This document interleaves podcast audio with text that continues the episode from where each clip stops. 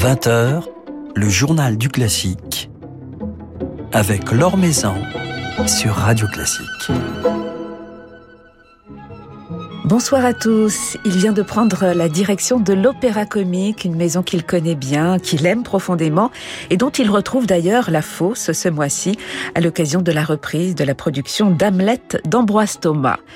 Louis Langré se confiera ce soir à notre micro. Il nous racontera ses souvenirs euh, liés à cette maison, mais aussi sa vision de son nouveau rôle de directeur.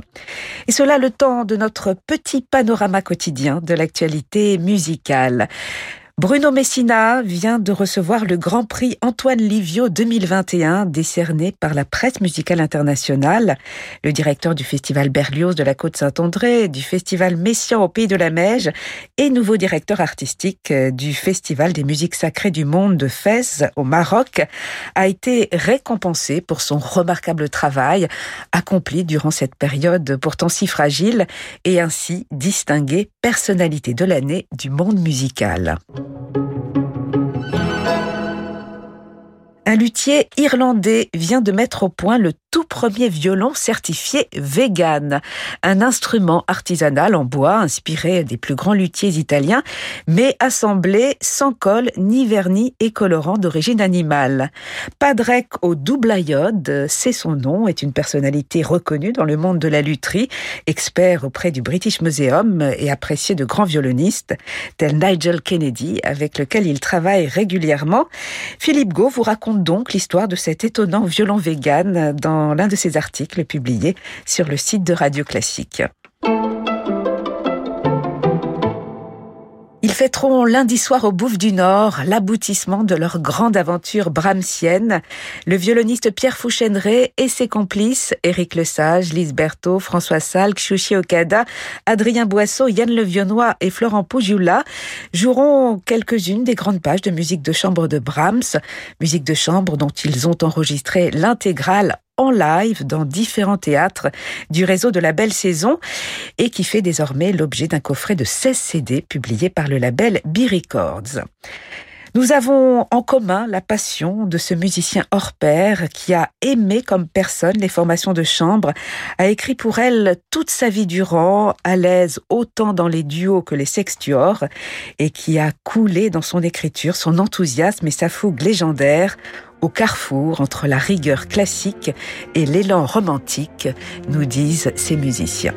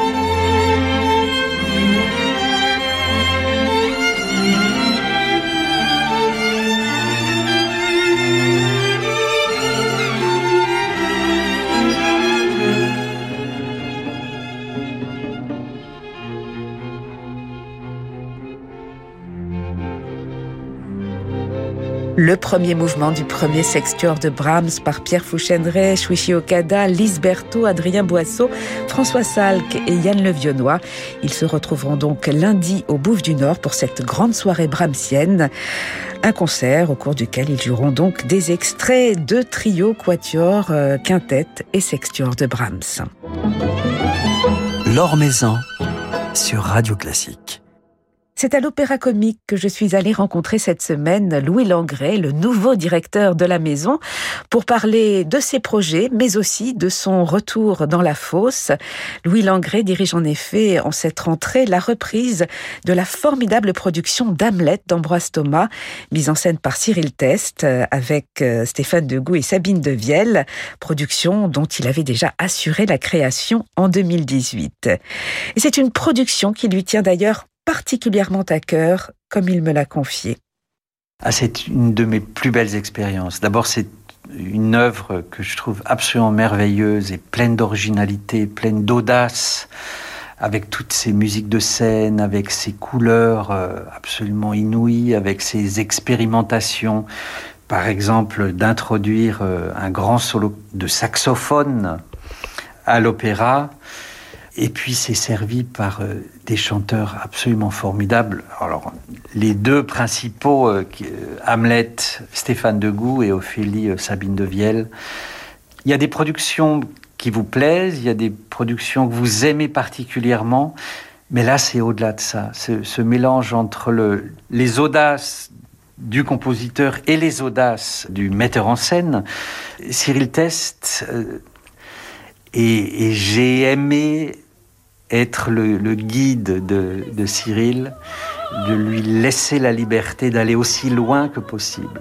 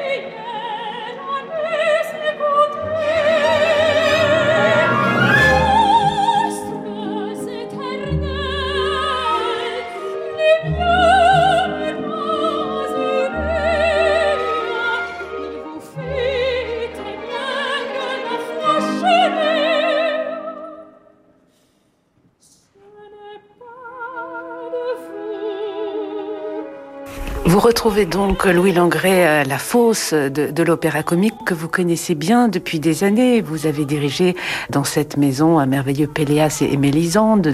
Il y a eu le Contoril, il y a eu Fortunio. Des moments forts de, votre vie de, chef d'orchestre vécu ici à, l'opéra comique?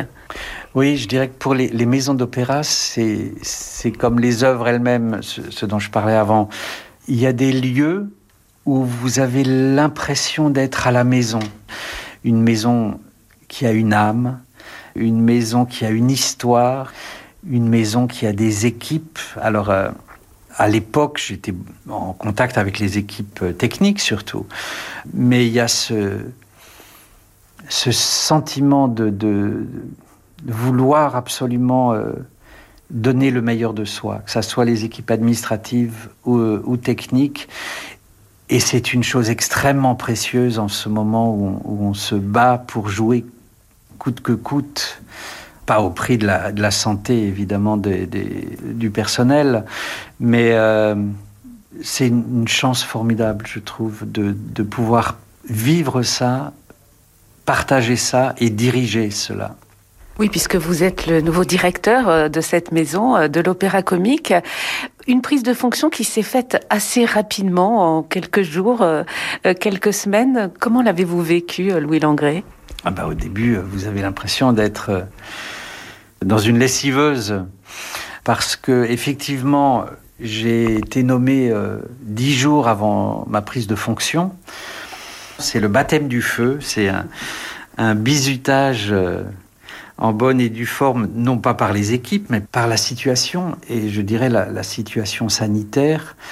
Alors ma, ma, toute première production euh, en tant que directeur, euh, qui était euh, Roméo et Juliette, où vous devez remplacer les deux rôles titres, c'est extrêmement éprouvant pour tout le monde.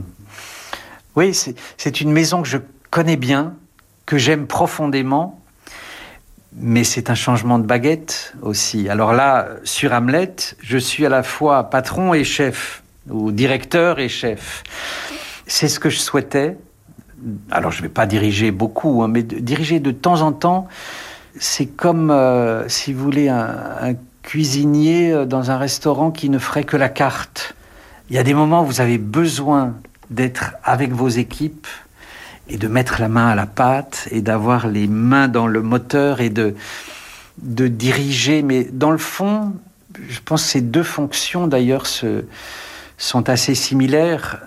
En tout cas, c'est ce que j'ai envie de faire en tant que chef d'orchestre. Je veux dire, à la fois d'être extrêmement clair et d'imposer une, une interprétation, et parce qu'elle sera claire et donc qu'elle sera comprise par les musiciens, eh ben, de leur laisser une liberté à l'intérieur de cette direction-là, une liberté d'exprimer tout ce qu'ils peuvent. C'est la même chose dans, dans, une maison. Vous, dirigez, vous arbitrez, mais vous avez besoin de l'énergie, du talent, de l'imagination de chacun euh, des membres de, de cette équipe.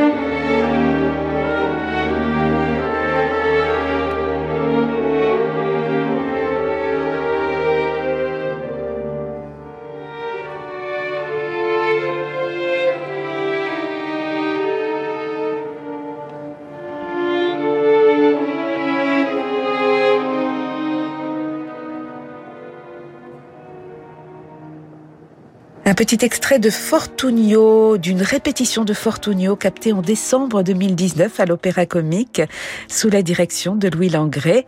Louis Langré de retour, donc euh, pour diriger la reprise d'Hamlet d'Ambroise Thomas et pour diriger La Maison, une prise de fonction toute récente en tant que directeur en pleine pandémie, le conduisant ainsi à gérer autant l'aspect sanitaire qu'artistique, à tout mettre en place pour maintenir ses productions, à gérer les annulations et reports éventuels, mais également à penser l'avenir de l'opéra comique, comme il nous le raconte.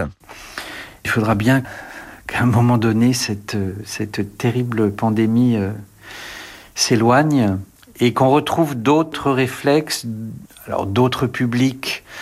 Oui, c'est en cela que j'ai envie d'augmenter le nombre de levées de rideaux, d'être ouvert à différents genres artistiques. Et vous savez que l'opéra comique est né de cela. Le genre opéra comique, c'est donc cette alternance du parler et du chanter qui trouvait son origine dans les, dans les foires euh, parisiennes où il y avait des spectacles de commedia dell'arte, des spectacles de, de mimes, de chansonniers, des circassiens, etc. Et j'ai je, j'ai très envie de revenir aux sources de ce genre si particulier qu'est celui de l'opéra comique. J'ai envie aussi de l'ouvrir et de montrer ses déclinaisons européennes, puisque euh, dans les pays germaniques, l'opéra comique transposé dans ces pays-là a donné naissance au Singspiel, c'est-à-dire chez Mozart l'enlèvement au sérail, euh, la flûte enchantée, etc. En Espagne, c'est devenu la zarzuela. Et puis dans les pays anglo-saxons, ce sont les, les comédies musicales. Cette intimité entre le parler et le chanter est absolument essentielle et essentielle dans la musique française et dans le répertoire de l'opéra comique. Et dans ce théâtre qui est un théâtre intime où on peut chuchoter, murmurer ou s'ouvrir dans des, épanchements euh, euh, immenses, la gamme de couleurs, la gamme de nuances possibles, et dans le répertoire et dans l'expression, nous invite naturellement à présenter des œuvres de théâtre chanté, mais de théâtre euh, de conversation, et d'autres de théâtre de déclamation, la grande déclamation lyrique, et d'autres œuvres telles que Hamlet, où on est dans les deux mondes, être ou ne pas être, c'est du théâtre de conversation. Le grand duo entre la reine et le roi, c'est presque du, du Verdi français. Alors aussi bien dans le genre que dans le temps, quand on voit la richesse de création de l'opéra comique, euh, il y a presque 3000 œuvres qui ont été créées à l'opéra comique en 300 ans, c'est énorme. Et euh, il faut continuer, à écrire l'histoire. Bah, c'est trop tôt pour parler de, de, titres d'œuvres, mais les projets, euh, il y a des projets déjà bien engagés et qui me réjouissent. Donc voilà, il y a la création et le répertoire. Il y a l'Europe de Favard, l'Europe de l'opéra comique. il y a aussi les générations Favard. Ça commence à la maîtrise populaire de l'opéra comique, qui est ce, chef-d'œuvre imaginé et réalisé par Sarah Connet, un rêve artistique et citoyen. Et euh, lorsque les deux sont liés, ça donne cette chose si précieuse ici en France et dont malheureusement les États-Unis s'éloignent, c'est-à-dire l'universalisme.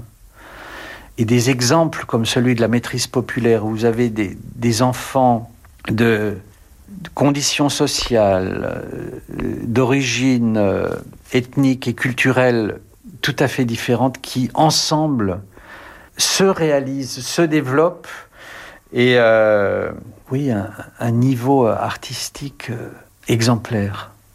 Et ensuite, j'ai envie d'inventer une académie. Beaucoup de, de, maisons d'opéra ont des académies, mais un, autre type d'académie lié au répertoire de l'opéra comique et pas seulement à des chanteurs ou chefs de chant, mais à des chefs d'orchestre, à des assistants metteurs en scène, euh, scénographes, etc. Les voir jusqu'où nous pouvons aller. Et la troisième étape, c'est continuer à, à entretenir ce rapport de, fidélité avec des, chanteurs. Alors, ça n'est pas une troupe à proprement parler, puisqu'on n'est pas dans un, un, théâtre de répertoire ici à l'Opéra Comique. Mais euh, les grands chanteurs français qui font l'histoire de l'opéra comique. En ce moment, euh, bah, Hamlet, Stéphane Degout, Sabine de Vielle, qui sont des chanteurs, je dirais, emblématiques de ce type de répertoire des chanteurs et des orchestres, puisque l'opéra comique invite euh, régulièrement de, merveilleuses formations, notamment l'orchestre des Champs-Élysées que vous dirigez dans, cette production d'Hamlet, euh, Louis Langré, que vous allez même diriger en, en, concert le 4 février à la scène musicale. C'est un orchestre auquel vous êtes euh, très lié. Comment décririez-vous justement votre relation avec cet orchestre des Champs-Élysées? Ça fait 25 ans à peu près que je suis invité régulièrement par euh, l'Orchestre des Champs-Élysées, qui est cet orchestre jouant sur instruments d'époque, créé par Philippe Hervègue et, Alain Durel. Le répertoire va de la, la musique euh, classique jusqu'au début du XXe siècle. Alors, euh, lorsque on m'a demandé avec quel orchestre j'avais envie de, diriger euh, et après le Contori, euh, Hamlet euh, et la reprise de Fortunio. Il y avait une, une évidence parce qu'il y a cette connivence, il y a cette complicité, il y a ce compagnonnage sur des, des années et des années avec ces musiciens que j'aime, avec cette euh, institution que j'aime. Et je dirais cette connivence aussi avec les équipes de l'opéra comique. Il y a un niveau formidable il y a un esprit, il y a une identité, il y a une culture, et là qui vient tout à fait du type de répertoire et de la manière de jouer ce répertoire euh, cultivé euh, sous la direction de, Philippe Herweg. Messager, c'est pas Bruckner. Mais quand on a joué la fugue de la sixième de Bruckner, et eh ben on joue différemment la fugue de Fortunio. Il y a l'orchestration, l'orchestre en tant qu'entité, et puis il y a l'instrumentation où chacun des instruments va avoir son caractère propre. Les dialogues entre la flûte et Ophélie ou le, grand solo de saxophone ou le, grand solo de, trombone aussi, qui est un des plus redoutables de tout le répertoire lyrique. J'aime cet esprit d'aventure qui correspond parfaitement à la mission de cette maison aussi. J'aime chez ces musiciens cette curiosité permanente, cette, euh, cette recherche de sonorité, d'articulation, de phrasé, de travail euh, sur les instruments eux-mêmes, sur le, le, diapason, etc., etc. Chaque fois que je retrouve ces, ces musiciens, c'est un beau voyage, que ça soit dans Ravel ou dans, ou dans Rossini. On se réjouit de vous retrouver euh, dans la fosse de l'Opéra Comique à la tête de l'Orchestre des Champs-Élysées. Et puis pour ce concert également le 4 février à la scène musicale. Merci beaucoup Louis Langré. Merci à vous. Merci Laure.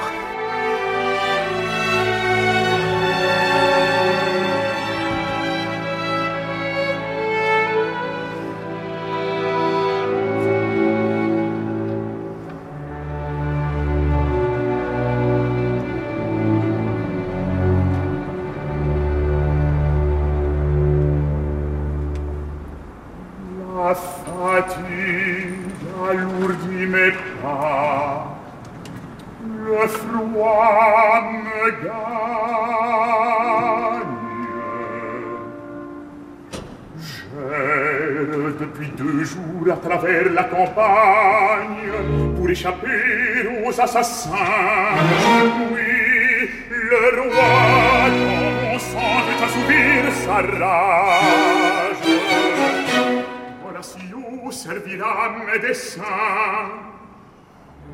J'ai pu les différer sans que je les oublie. Je n'ai rien oublié, non.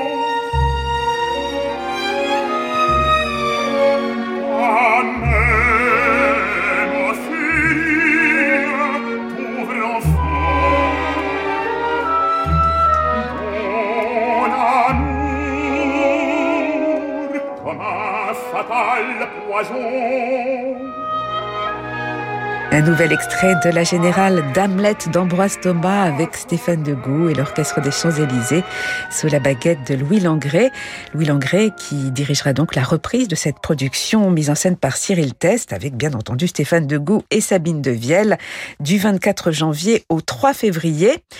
Louis Langré et l'Orchestre des Champs-Élysées seront ensuite le lendemain, le 4 février, à la scène musicale pour un concert de musique française placé sous le signe de Saint-Saëns et de Bizet avec la violoniste Alexandra Kononova.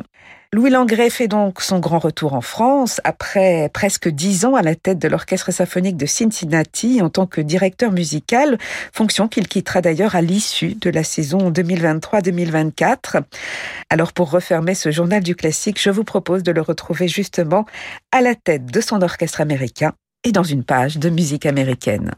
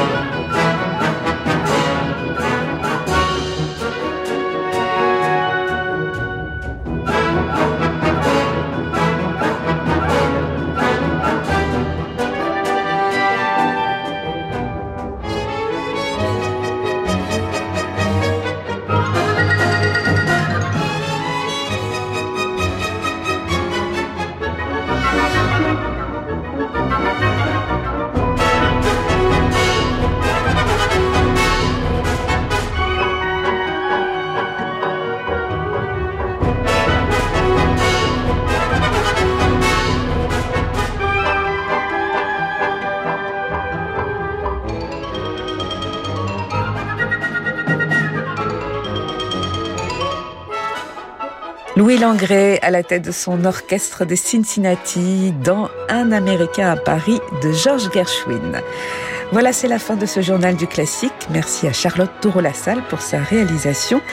Demain, pas de journal du classique, mais un concert de l'Orchestre national de Lyon, dirigé par son chef Nicolas Schepp-Snyder. Concert qui sera donc diffusé en direct depuis l'Auditorium de Lyon et qui vous sera présenté par Jean-Michel Duez. Et puis vendredi soir, nous serons en compagnie de la médo-soprano Adèle Charvet. Très belle soirée à l'écoute de Radio Classique, soirée qui se prolonge avec Francis Drezel.